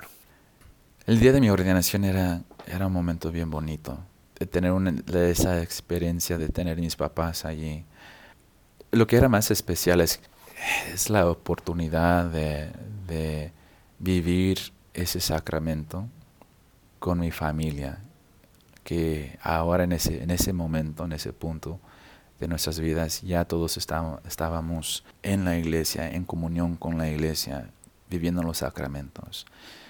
Y creo que para mí sí era algo bien especial ser ordenado, ser recibido, ser sacerdote, pero de una manera el don más grande era que mis papás podían participar de una manera bien, bueno, personal, íntimo conmigo en ese momento y que también podían recibir comunión.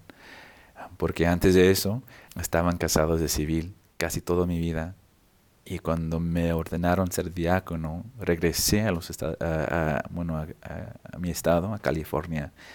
Y, era algo bien, bien bello, bien, bien raro, pero bonito. Un momento de gracia, poder pedirle a mi papá, Daniel, repite después de mí, yo Daniel, te tomo a ti Lorena como mi esposa. Y luego a decirle a mi, a mi mamá, Lorena, repite después de mí, yo Lorena, te tomo a ti Daniel como mi esposo y a casar mis padres, que podían estar en comunión con la iglesia, a recibir el sacramento de, de, matrimonio y luego ya poder a recibir comunión. Er, era el momento bien especial para mí. Y luego tener ese don, ahora ese sacramento ya presente ah, en el sacramento de, de ordenación del sacerdocio, era, no sé, para mí eso tenía más, más fuerza, más uh, era más potente.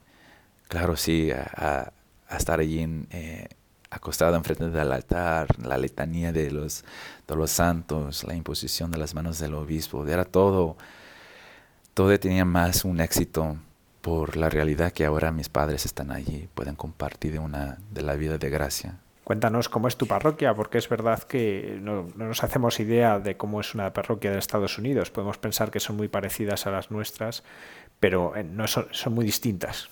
En la ciudad de Albany, Georgia, y en los Estados Unidos, y mi parroquia es eh, Santa Teresa de Jesús. Bueno, en nuestra diócesis, en los Estados Unidos, los, las parroquias, las iglesias son diferentes, depende de dónde estás.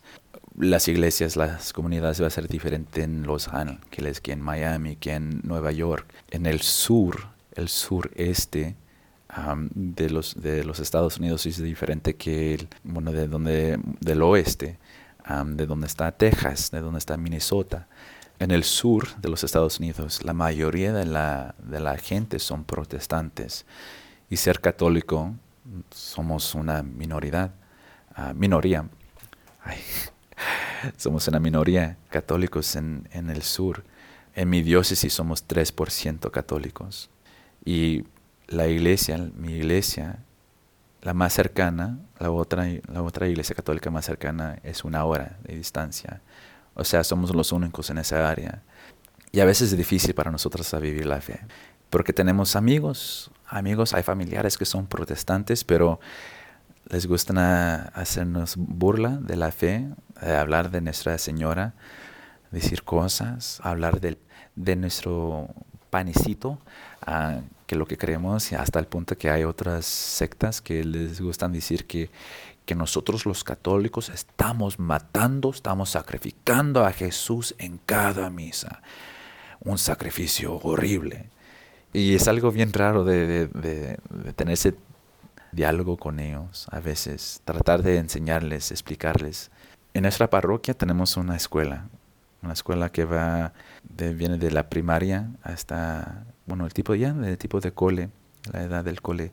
La mayoría, la mayoría ahora, podemos decir que la mayoría de los estudiantes son protestantes que vienen a, la escuela. Tenemos feligreses que, que están enviando a sus niños, pero no tenemos tantas, tantas ah, familias con jóvenes.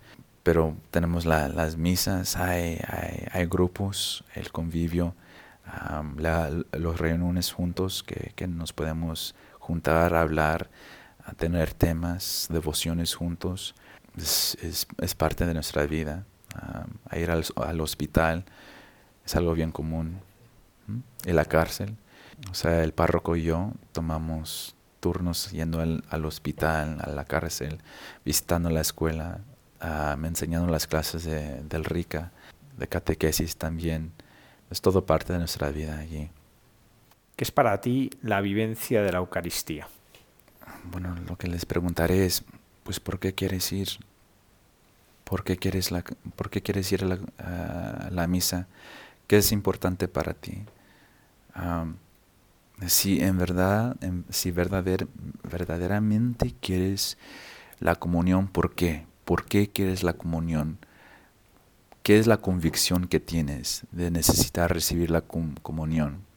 Bueno, y la pregunta, si traes la convicción que quieres recibir la comunión, que, que, es, que si entiendes de verdaderamente que allí está la presencia de nuestro Salvador, que allí está el, el cuerpo, alma, sangre, la divinidad de nuestro Señor Jesucristo, si en verdaderamente lo entiendes, que tienes esa convicción, que, que se te viene de ti un amor, no le hace a viajar una hora.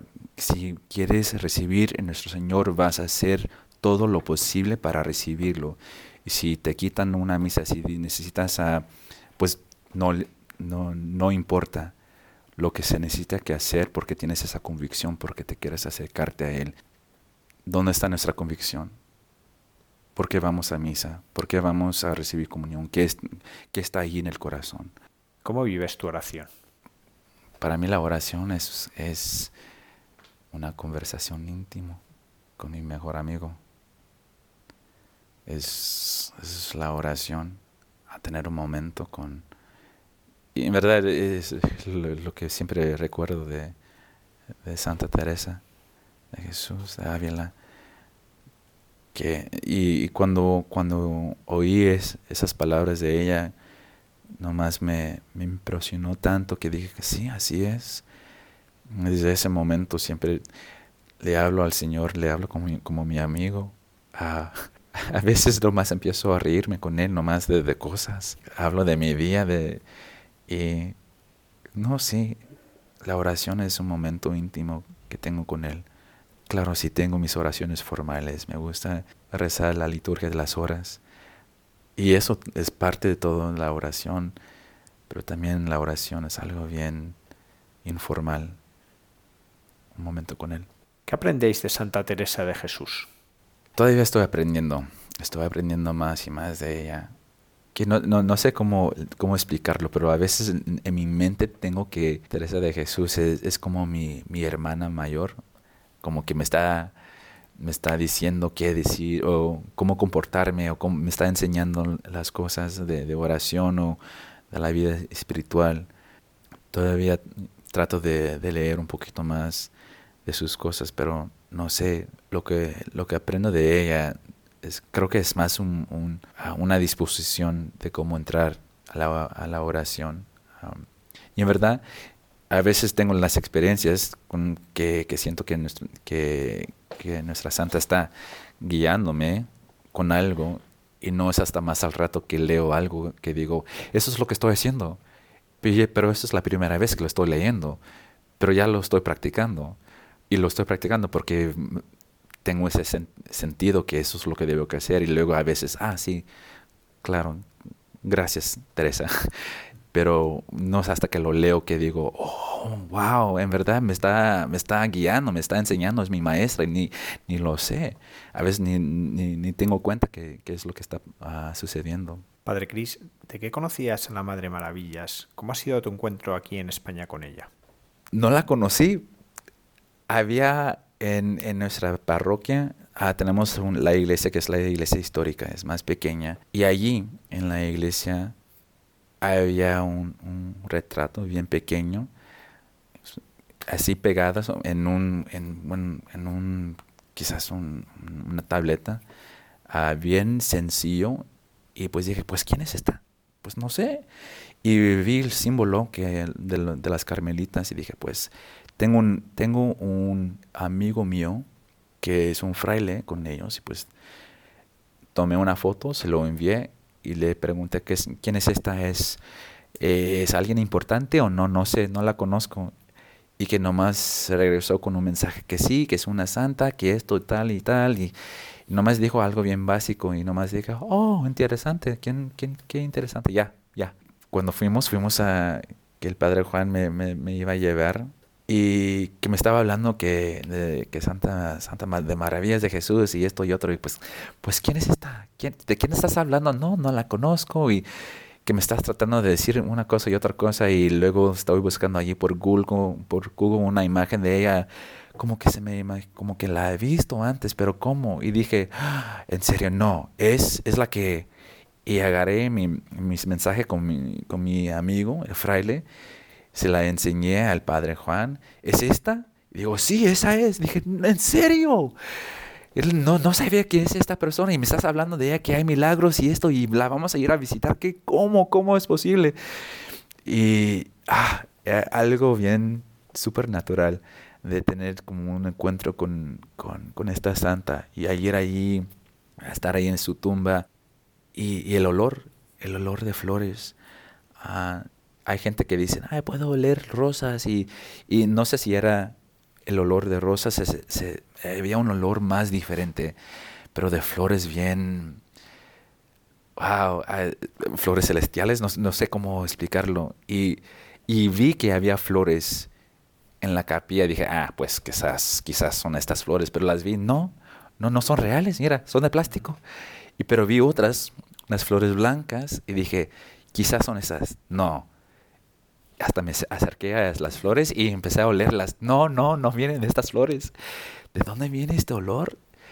Y, y cuando el padre Juan me dijo, pues sí, el olor de la santa y esto, y, y dije, oh, wow, oh my gosh, que nomás, no, asombrado, asombrado, me quedé completamente. Hasta todavía estoy todavía pensando de qué era todo esto, wow, qué... ¿Qué está sucediendo? ¿Qué, ¿Qué, es el plan de nuestro Señor? ¿Cómo lo está usando? ¿Qué quiere? ¿Qué quiere nuestra santita? Las maravillas de Jesús. Padre Christopher, ¿cómo es tu relación con la Virgen? Es mi mamá. Es mi madre. De una manera decirle, como que quiero decir, es mi, es mi todo. Um, lo, le quiero dar mi todo porque quiero que me, que me, que me enseña al corazón de su hijo me quiero entregar más y más a ella, porque entregándome más a ella, ella me, me enseña más el corazón de su hijo. Ella es mi madre y soy su hijo. Muchas gracias, Padre Urquiz, por habernos dedicado este tiempo y compartir con nosotros su experiencia vocacional. Gracias, gracias a ustedes.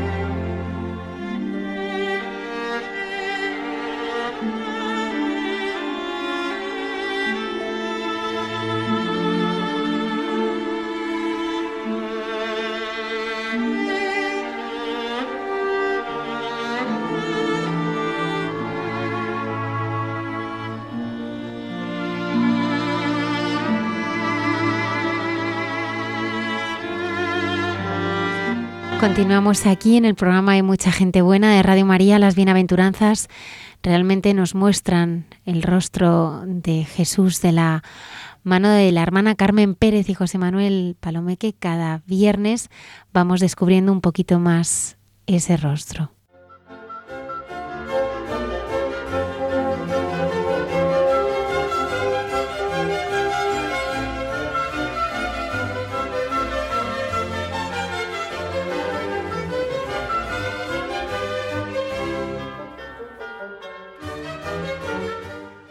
Buenas noches. Estamos José Manuel y yo en este programa de Hay mucha gente buena y en estos momentos de, de intimidad en el que cogemos temas como los que llevamos ahora, ¿verdad? En nuestro diálogo que son las bienaventuranzas. Y hoy, pues algo muy importante, nosotros pues queremos ver a Dios, ¿verdad? A ver.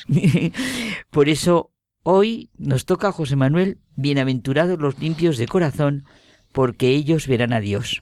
Bueno, vamos a ver cómo... Veremos a Dios, José Porque Manuel. tiene, tiene, su, tiene su aquel, ¿eh? Hombre, conoceremos a Dios. Reconoceremos su acción en nuestra vida. Ya nos lo dijo Jesús, que vino para que pudiéramos ver a Dios con todo lo que significa. Esa es la vida eterna. Que te conozcan a ti, el único Dios verdadero. Dios asume en Jesucristo, a mí esto me impresiona mucho, nuestra naturaleza humana y diviniza nuestra naturaleza humana. Nos hace hijos en el Hijo. Él nos da su gracia y así veremos a Dios. ¿Mm?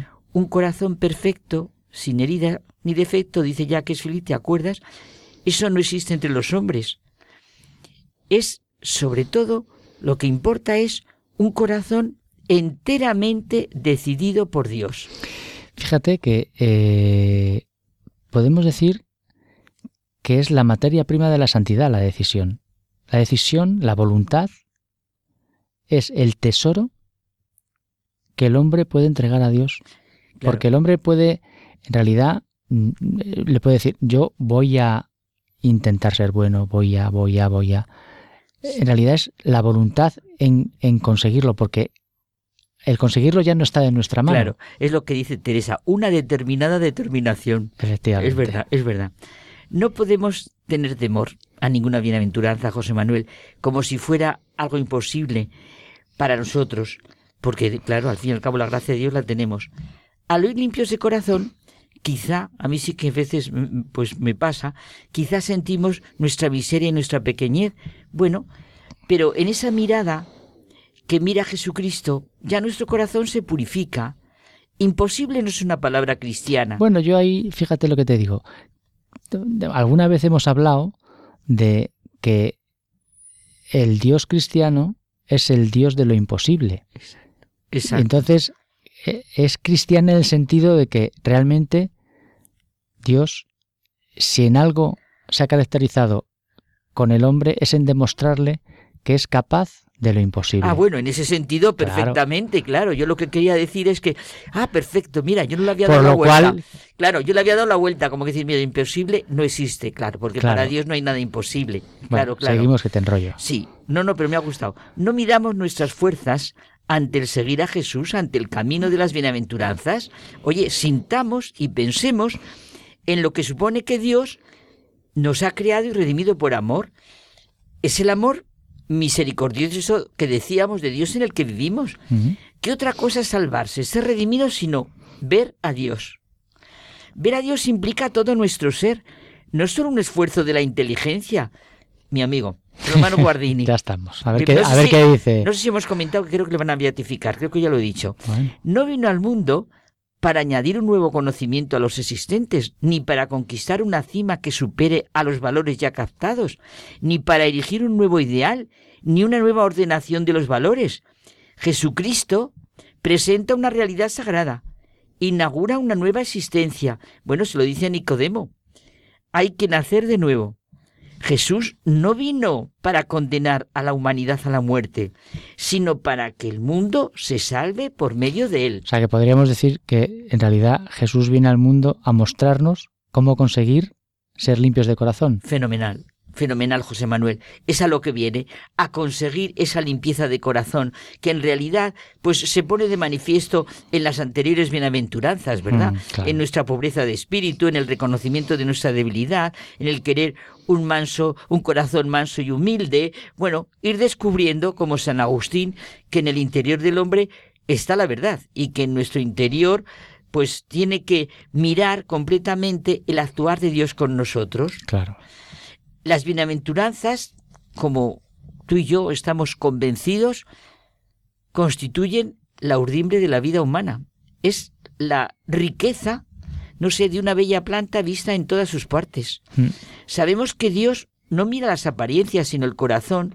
Por eso hablamos del corazón como del centro de la persona. Es verdad que yo creo que hay que tener claro, ¿no? Que, que Jesús rechaza esa pureza ligada a la exterioridad, al legalismo. Es algo que vemos en el Evangelio constantemente, ¿no? Como hipócritas, hipócritas, hipócritas. Claro, es verdad. Es- Y que nada de lo que entre de fuera mancha al hombre. Lo que, lo que nos hace impuro es lo que sale de dentro, ¿verdad? Es de dentro de nosotros donde salen los malos propósitos. Fíjate, la bienaventuranza de los limpios de corazón sigue a la de los misericordiosos. Claro, la misericordia de Dios, como veíamos el otro día, limpia, purifica. ¿Te acuerdas que lo centrábamos claro, en el perdón? Claro, claro. Esta bienaventuranza supone la pureza de corazón. Jesús constantemente nos está diciendo que lo que mancha al hombre, como decimos, no es lo que viene de fuera, sino lo que sale de dentro. Fíjate que en esto, Jacques Philippe, en, en- en el libro este que tanto nos está gustando, eh, nos lleva hasta, la- hasta el Antiguo Testamento para encontrar la noción de corazón puro. Y lo asocia, Oye, tenemos que recordar, pero no que te corte, ahora sigues, recuerda este libro que acabas de citar, que es el de, el de la felicidad, felicidad donde nos espera. donde nos espera, en el camino no esperado, exacto, sí, sí. Y, y te decía que cómo asocia, ¿no? Eh, cómo nos lleva Jacques Philippe al Antiguo Testamento para encontrar la noción, ¿no? el concepto de un corazón puro. Y lo asocia a la rectitud, a la honradez, a la sinceridad, a la simplicidad, a la sencillez, a un corazón no disperso, sino unificado en el amor de Dios, orientado realmente y de hecho a Él. Es verdad. Es, Es verdad, es una José forma de, entender la pureza de corazón que está alejada ¿no? de, Sí, sí, de- sí. de lo que tenemos. clarifica completamente todo lo que Jesús le dice a los fariseos y a los publicanos, es verdad. Eh, no se puede ser limpio de corazón sin lo que supone, por ejemplo, en nuestra vida, dar gracias y pedir perdón. Un corazón puro y agradecido invoca a Dios en todos los momentos, tanto los de alegría como los de sufrimiento. Y lo que dice, ah, bueno, y una cosa que me gusta mucho de Jacques Philippe y que lo expone muy bien, la noción de pureza es mucho más amplia que la esfera sexual a la que se reduce. Pero es cierto que la ausencia de pureza de corazón en el ejercicio de la sexualidad entraña consecuencias absolutamente dramáticas para las personas. Bueno, lo estamos viendo. Destruyen a los jóvenes y a las familias. Se produce la mercantilización de los cuerpos, el hipererotismo de las relaciones entre las personas, la desaparición de la menor noción de pudor y castidad en los medios y la pérdida de todo punto de referencia en cuanto al sentido de la sexualidad humana. Se, se deshace todo el ser humano. Pero fíjate, esto lo dice Jacques Philippe, pero dice o sea, pero no perdamos de vista que esta no es la única perspectiva de un corazón limpio. Exacto. Es mucho más amplia. Justo, pero tener en cuenta, por favor, lo, lo, terrible que está pasando, solo un paréntesis. Es de lo que estás diciendo tú. Verdaderamente esta bienaventuranza es una riqueza enorme para la condición humana. Eh, y además, por lo que dices ahora mismo, es todo lo contrario a la negatividad con la que se ve la pureza cristiana, que es lo que tú decías, la limpieza de corazón es descubrir el esplendor del cuerpo, la belleza humana y espiritual. Mira, hay un libro precioso que habla de la sexualidad en San Juan Pablo II, bueno, entonces era Juan Pablo II, de Ives, de Ives perdón, Ives que es una preciosidad. Bueno, que la lucha por la pureza de corazón es la lucha por la riqueza auténtica de nuestra condición humana. Oye, hay una cosa muy bonita. No, no hay, no hay nada bonito porque ya Solo un momento. es que nos echan. Es que Jacques hace una observación muy buena que le da la vuelta a la bienaventuranza. A ver. Dice, bienaventurados los que ven a Dios, pues guardarán puro su corazón. Bueno, pues ya sabemos que lo más importante para tener un corazón puro es la voluntad de querer tenerlo. De querer tenerlo, la determinada determinación. Eso es.